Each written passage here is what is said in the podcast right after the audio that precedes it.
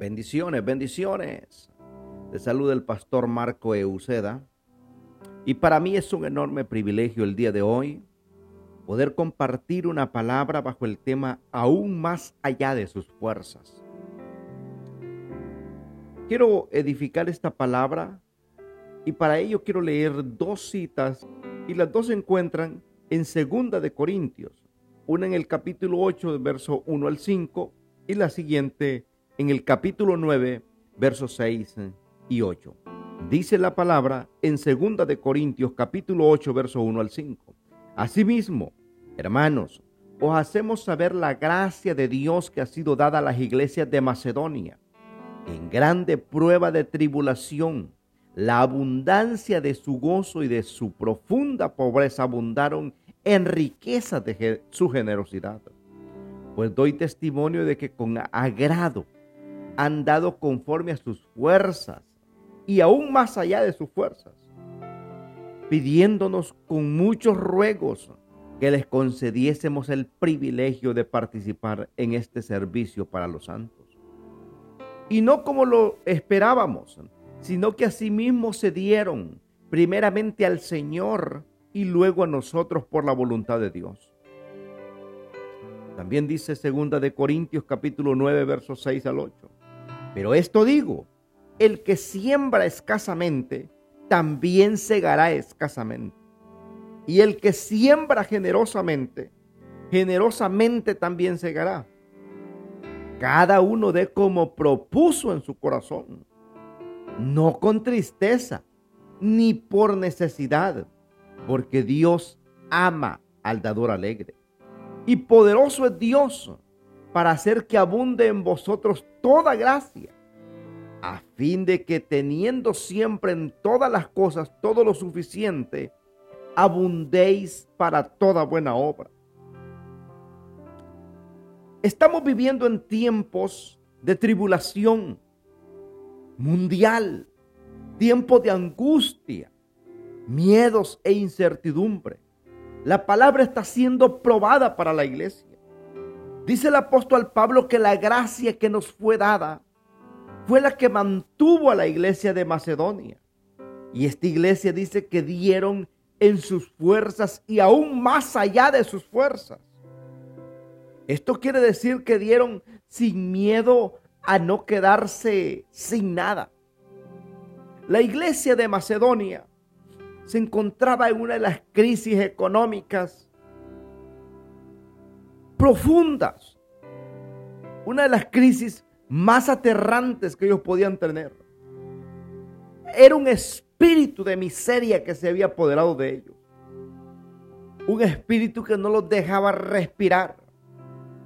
Pero ellos entendieron que para tener un rompimiento espiritual y romper con ese espíritu de esclavitud de miseria, tenían que aprender a servir a Dios con todo su corazón y a ser generosos en medio de la crisis. El apóstol Pablo nos muestra una de las formas en que la gracia se manifiesta y es en el dar. Dar no es tan solo un mandamiento, es más bien la expresión de lo que hay de Dios en nuestro interior. Entre más amor, entre más entrega, más devoción para con Dios, mayor es nuestro nivel de dar. La gracia no solo nos salva, sino que también nos permite crecer y madurar en la vida espiritual. ¿Qué testimonio de vida para la iglesia? Aunque se encontraban en pobreza, no escatimaron en ella y se entregaron generosamente para con aquellos que vivían en dificultades, dando con alegría de que en su corazón nacía. La escasez no es excusa para la mente que ha sido renovada en Cristo. Comprende que las vicitudes de la vida te permiten manifestarte con amor y bondad. Aún en medio de las pruebas difíciles, la iglesia estaba alegre en Macedonia, porque su alegría no proviene de su situación económica ni de su tranquilidad emocional, Su alegría está puesta en Cristo. Nuestra paz, nuestro gozo, en quien reposan nuestras alegrías y también nuestros afanes y problemas. Nadie escogió una ofrenda. Nadie pidió una ofrenda. Nadie hizo un pacto. Dieron de lo que nacía espontáneamente en sus corazones. Porque el corazón del creyente ahora se entrega para dar, sin pensar en limitaciones, sin pensar en el futuro. Tan solo para él existe el aquí y el ahora, donde existe en Dios. Solo la gracia te puede permitir llevar a cabo semejante ministerio. La ayuda y el servicio son algo invisible a los hombres, pues es algo entre el hombre y Dios, que no quiere divulgarse para hacerla majestuosa. Solo considerar la entrega y el amor con el que daba la iglesia mueven el corazón del apóstol Pablo para reconocer que el poder de Dios obraba aún en las más difíciles circunstancias para dar. La escritura en segunda de Corintios capítulo 9, versos 6 al 8 nos enseña que el dar no es un sacrificio, es un don gratificante y que vamos a cosechar así como lo proponemos en nuestro corazón, no por necesidad, ni por obligación, sino por convicción. Todo lo que sembramos para nuestro Dios, ya sea en lo económico, en el tiempo que le podemos dedicar a evangelizar, a ayudar a otras familias, en buscar más de Dios, en una vida de oración e intimidad con Dios, tendrá su recompensa.